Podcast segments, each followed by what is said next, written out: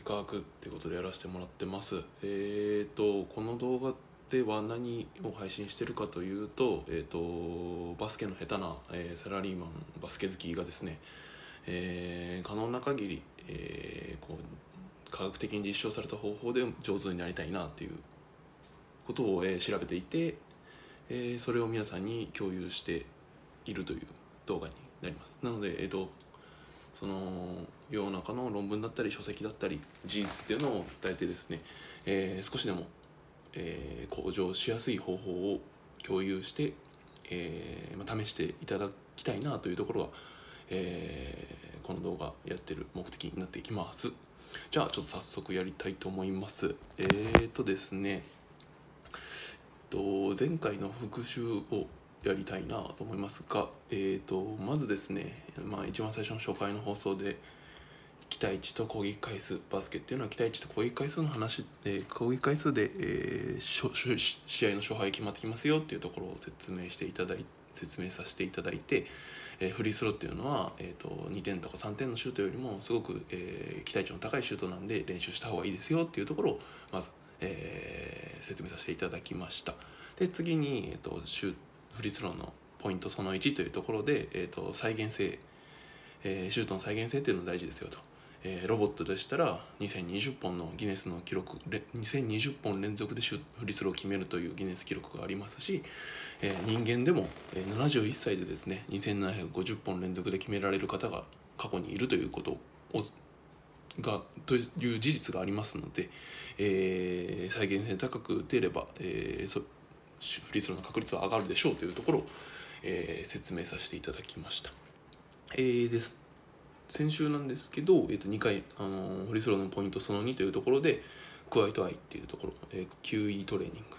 えー quiet eye って何っていうと,、えー、と視線固定とか固定しとかって言われるもんで、えー、とリングを見る時間を長くする。基本的にはリングの時間見る時間を長くするという方法ですけども、えーそういった方法を教えさせていただきました。確率が22%かな、高くなる、えーアメリカの大学あごめんなさい。カナダの大学の結果ですけども、えー、と22%確率が上がるというところで、えーとても有効な方法として説明させていただきました。で、えー今回最後フリースローのポイントのその3とやらせていただきますが、えーやりっていうのを説明したいと思います。えーいきなりですけど皆さんってどうですか？フリースローを打つ前に何かルーティーンってややられてます？ルーティーン。僕この論文見てからなるべくルーティンしようと思っててやってるんですけどまあルーティンあると、まあ、気持ちが落ち着いてそれだけに集中するのでまあいいのかなっていう感覚は、持って僕自身持っていますが、うん、じゃあプロの選手ってルーティンやってるのかなっていうとすごい有名なところだとあれですよね。ちょっと余談チックな話になっちゃいますけどえー、っとごめんなさい。そもそも今日のあの番組のテーマのえー、っと P PPR とはっていうところをちょっとまず説明させてもらいます。PPR とはプリパフォーマンスルーティンっていういうところです。なのでプリとパフォーマンスなんでシュートをまあ打つ前にプレーショットとかもとか言ったりしますけどシュート前のルーティンを決めることでシュートの確率が、まあ、今回は15%アップしましたよという、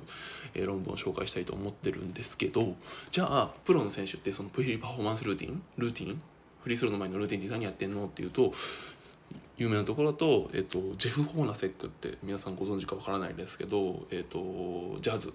ジョン・ストックトンとかカール・マロンがビッグアンドロールでめちゃめちゃ点数取ってる時期の、えっと、ガードの方でジェフ・ホーナセクっているんですけどその方がもう3回こう頬をこうスリスリしてですねやるんですけどこの3回頬をスススススリスリしてからフリースロー打つというのを決まってやっていましたっていうのがあってでこの3回スリスリなんですけど3人の子供へのこう愛してるよっていう合図だったらしいです。ちょっと愛してるよかわかんないですけど3人の子供への合図だったらしいです。うん。あとはもう有名なのはジェイソン・キッドですよね。リングにこう投げキスをするっていう。これは奥さん妻への、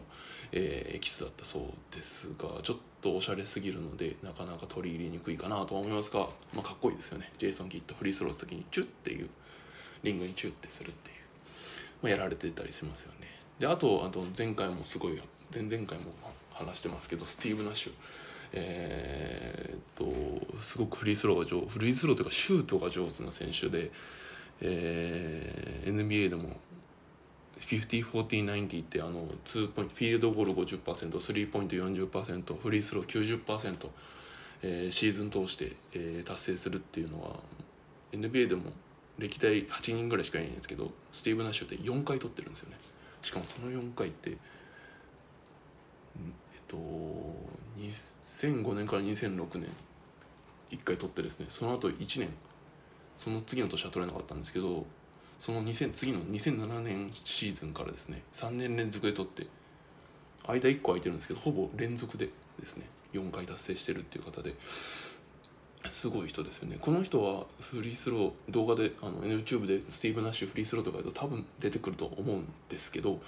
えー、フリースロー打つ時に審判からボールもらう前に、えーと、ボールなしで、えーと、リングに対してシュートを打つ仕草をですね、えー、やられるというところで、えーまあ、これもルーティンなのかなと思いますけど、うん、大事かなと思います。あの NBA の選手でもこうやってやられてるよっていうところを話したかったので、うん、ですね。うん、すごいこのスティーブ・ナッシュ、うん、すごいですよね。あの2004年からサンズにいらいらっしゃる方なんですけどちょうど2004のシーズンって田臥勇太さんが、えーと、所属していたシーズンなんですけど、まあ、田臥勇太さんと,、えーとスティーブ・ナッシュってめちゃめちゃポジションもダダかぶりなので。まあ、それは田臥さん厳しいですよね504090 4回達成後に4回達成する人っていうかそもそも2000この人スティーブ・ナッシュって2004年2005年のシーズンと2005年2006年のシーズンで、えー、シーズン MVP2 回取られてますからね。ちょうどそのタイミングで田臥勇太さんいるので、うんまあ、難しいのかなっていう気はまあしますよね。あとあと結果だけ見るとですけど。うん。そうですね。もうこのサンズのスティーブ・ナッシュ当時マイク・ダントーニさん今のロケッツ今のロケッツのコーチのマイク・ダントーニさんが、えー、コーチしてましたけど7秒オフェンスって言って時間をかけずに攻めるオフェンスっていうのですごく有名ですよね。うん。今の NBA のスモールボールの先駆けみたいなふうに言われてますけど、うん。でちょっと余談はそれぐらいにしてですね、えー、先進みたいと思います。じゃあ、えー、プリパフォーマンスルーティング PPR ってところで説明させていただきます、えー、今日紹介する論文はですね慶応大学の、えー、2014年の研究になります。まあ、初心者というか大学の授業での、えー、そ大学の授業でそのルーティンを活用することでシュートのフリースローの確率が上がるかという実験をされてるんですけど、えー、フリースローの確率が、えー、31%から46%まあもともとその大学の授業っていうのもあってもともと低いんですけど31%から46%まで上がるという結果が出てます。じゃあちょっと説明させていただきますがえーと、2つのグループに分けてですね。1つが、えーと、7名の学生、まあ、19歳ぐらい、まあ、20歳前後ですね。の方を7名集めてでもう1つのクラスが5名、えー、20歳前後の人を集めてですね、えー、片方7名の A, A クラスには、えー、プリパフォーマンスルーティンルーティンを、えー、教えてやるグループ。B クラ B クラスは何もその B プリパフォーマンスルーティン教えないクラス、えー、練習しないクラスになるんですけど、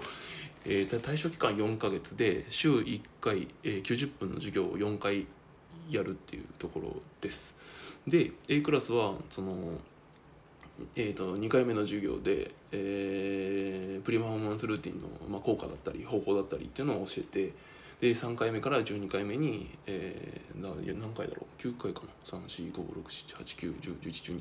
あ10回ですね。10回の、えーと、プリマフォーマンスルーティンの練習を重ねてえー、その後13回目と14回目で、えー、フリースロー20本を打って、えー、確率を求めて確率というか、まあ、結果を求めて、えー、いい方13回目と14回目のいい方を、えー、採用するっていう結果として採用するっていうところをやっております。B クラスは、えー、コントロール群なんで、えー、と何もしてないグループになります。でそうえー、そうしたところ、えー、フリースローが20本中6本だったのが、えー、20本中9本まで、えー、上がっていると。でこれが確率で表すと31%から46%まで上がってますよというところです。これが優位な相関線が見られているので結果として優位だろうというところで出てます。B クラスは、えっと、優位な相関性が見られていなかったんですので、えー、まあプリフォーマンスルーティンの、えー、効果が初心まあ初心ほぼ初心者ですかね、んまあ、大学大学、うん、大学大学ですかね。あ違うか。大学の授業なのであれなんですけど、まあ、ほぼ初心者の方ですよね多分。に、えー、やったところ効果があったというところです。ではどんなルーティンをこの時やってたか、まあ、ルーティンの中身が大事だとは思ってはいませんが、えー、ルーティンをちょっと紹介したいなと思います。ちょっとここ7つのフェーズに分かれてるんで一つ説明するとまずルーティンする際にボールを受け取ったら手の中でボールをこうスピンさせると。1ですね。1手の中でボールをスピンさせる。2ボールの線を合わせる。まあボールの線あれですよね、やったことある人はあれですけどボールの線を多分手に合わせるんでしょうね。具体的には書かれてないんであれなんですけどボールの線を合わせる、えー、3ドリブルを3回つく。3回3ドリブルを3回つく。で4ボールをバウンドさせる。ちょこドリブルと何が違うんだって思ったんですけど、えー、ボールをバウンドさせる。両手やってるんですかね。スピンでもさして、うん、ボールをバウンドさせる。51回ドリブルしてボールを持ち帰る。63回ボールをつく。72回ボールをつくっていうところで、えー、ルーティンをやってもらってます。でこれを、えー、シュートフリースロー前にやったことで確率が上がるという結果の論文になります。えーとそうですね。このルーティンどれが重要っていうのは多分ないので、えーと、どんなルーティンでもいいと思っています。でだし、えーと、これ初心者に対する、えーと、論文ですけども、えー、ちょっと、まあ、効果は薄くなるものの、えーと、ププロの選手じゃないごめんなさい間違えました、えーと、バスケ経験者の方でも、えー、効果があると。まあ一般的に言われてるのは、えー、と精神が落ち着くとか、えー、と緊張感においてその精神メンタル状態が安定するっていうところだというふうにですけどもはい。えー、ただそもそもあの効果あるよって言われたら効果出てる可能性も、まあ、あるっちゃあるんで、えー、うんまあ何とも言えないんですけどそれこそプラシーボ的な効果あるよって言われたから効果出てる可能性もありますが、えー、そういった実験でしたなので皆さんもまあ何ですかね。さすがにジェイソン・キッドのリンクにキスするっていうのはちょっと恥ずかしいと思うんでさすがに恥ずかしいですよね。えー、なので何か、えっと、自分なりの、まあ、3回方法するのもちょっとお前何やってんのって部活でやったら思われそうなので嫌なんですけど何かしら何でしょうね。何でもいいと思うんですよね。ボールをぐるぐるぐるって4回回すとか。うん、でもいいと思うんですけど。でそれこそ前回紹介したキウイトレーニングってリンゴを見るって動作ですけどルーティンとセットでしたよね。なので前回のは実は、えーと視線固定視線固定をするってだけじゃなくて、えーと、プリパフォーマンスルーティンも、まあ、入ってるっちゃ入ってるんですよね。で今回のは視線をリングに向けるっていうのは入っていないので、えー、そのプリパフォーマンスルーティンだけを抽出したデータになりますが、えー、なんでプリパフォーマンスルーティンプラス球技トレ球技、えー、リングにリングを見る時間を長くする、えー、前回のだと1.5秒間シュートつまり見るっていうところですけどえー、やっていただければなと思います。前回も説明しましたけどプリパフォーマンスルーティンってボールもらってからやんなきゃいけないものでもないっていうのを伝えました、えーと、ボールもらってから、えーと、やると5秒しかないじゃないですか。それだとまあ慌てちゃうというか多少ちょっと、うん、慌てちゃうとこもあるので、えー、レフェリー審判からボールをもらう前にですね、えー、 pre-performance routine をやっていただいて例えばスティーブ・ナッシュみたいにボールなしで、えシュート2回やるとか3回やるとかでもいいと思うんですけどね、えー、リングを見てからボールをもらって。でボールをもらってからも、何かルーティンを入れてシュートを打つってことをやっていただけると,、えー、と確率が上がるのかなと思いますので、えー、やってみていただきたいなと思います。まあうん。試しにやってみてください。であと例えば今やってみてくださいって言いましたけど見る側？バスケを見る側もこのルーティンって面白いのでいろいろ NBA の選手でもえー、いろんなルーティン持ってる方いらっしゃって、えー、あれ？うん。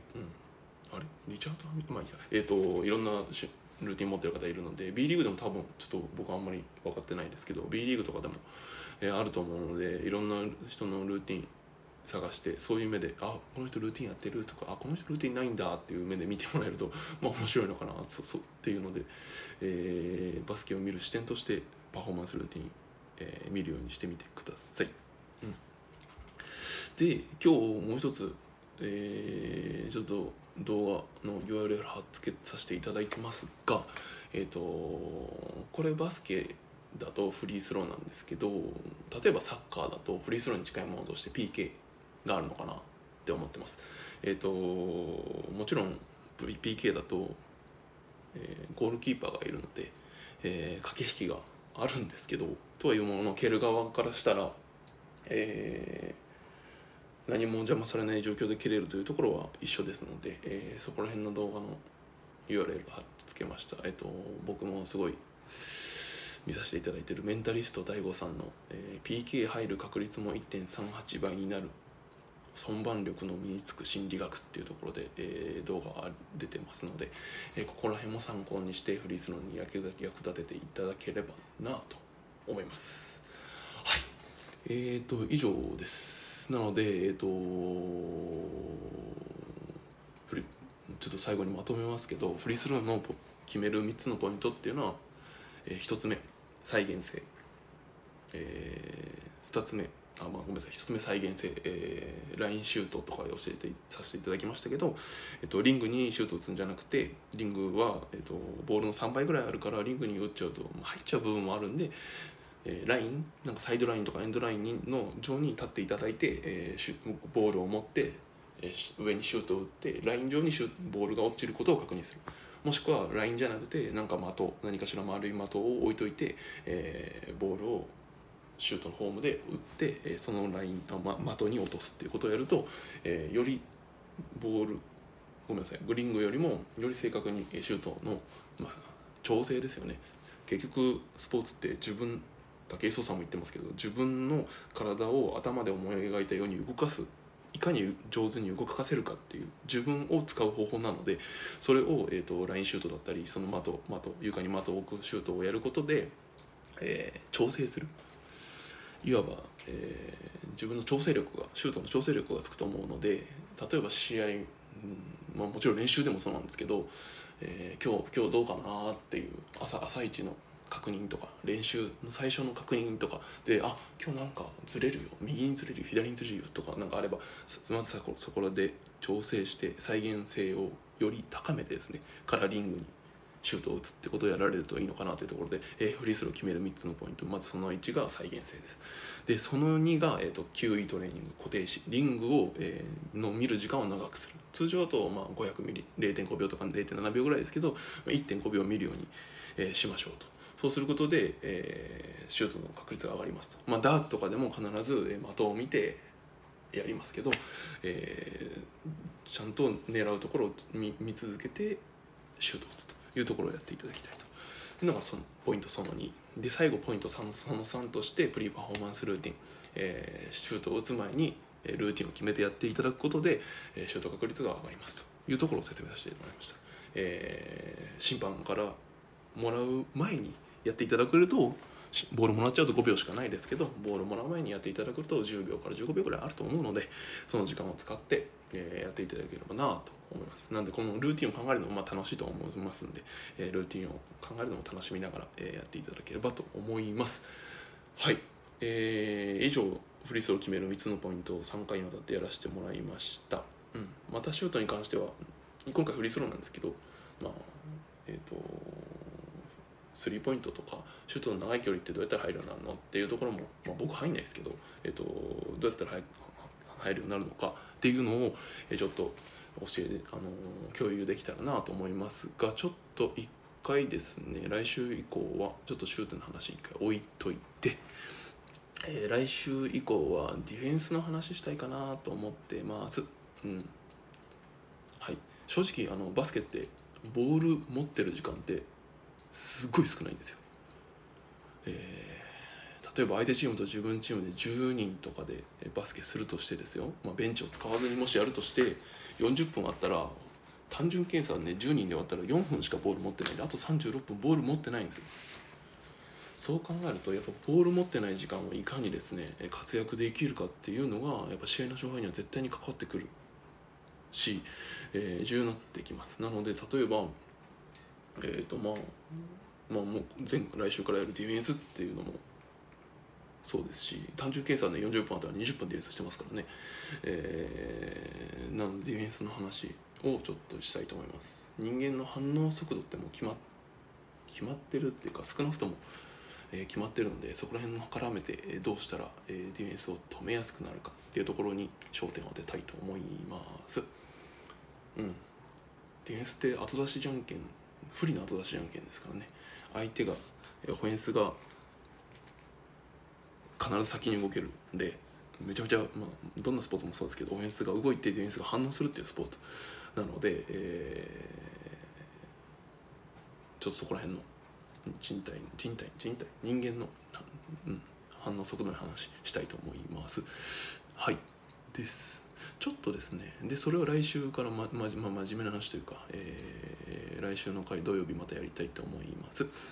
でもちょっとですねちょっと一回余談チックのところも入れたい入れていきたいかなとちょっと科学ではなくてですね余談になっちゃうので、えーと、試せるか試す試すとかではないんですけど、ま、話せるような、えー、バスケの知識だったり余談だうん知識だったりを共有していきたいかなと思います。まあ完全に僕が話したいだけなのでもう見る必要ないかなって人は見なくていいんですけど えと明日？ちょっとですね NBA の NBA の明日はですねちょっと余談チックの話したくてで明日も放送するんですけど予定なんですけどえっ、ー、と NBA の公式球って今年じゃないな2021から2022だから来年か。来年の10月とかに多分シーズン始まるんですけど何もなければ10月とか11月からシーズン始まりますけどそこからですねずっと契約してたスポルディングからウィルソンっていうテニスとかのメーカーですかね。ウィルソンっていうメーカーに変わるんですね。あのアメリカの大学の NCA はウィルソンを使ってるらしいんですけどあのフィフィフィバでいうと日本でもそうですけど日本だとまあモルテンとか使ってますけど、えっと、NBA ずっとスポスポルディングと契約してて使ってたんですけど来年からですねウィルソンに変更するというところでちょっとこの辺のバスケのボールの話ちょろっとしたいかなと思います。うん。余談なので、まあ、全然見なくていいんですけどえー、話したいだけの話をさせていただきます。はい。じゃあ以上で、えー、終わらさせていただきます。えー、じゃあまた明日時間あれば見ていただいて、えー、時間なければ全然見る必要ないと思うんですけど、えー、来週はディフェンスの話をさせていただきたいと思いますのでぜひぜひまた見てください。まあちょっと暇だったらまあ、いいねをしてもらったりフォロワーしてもらえるとまあ嬉しいかなとは思いますけどまあそんな動画でもないのかもしれないので、えー、まあまあ気が向いたらよろしくお願いします、えー、ではではではまた次回お願いいたします。失礼します。ありがとうございました。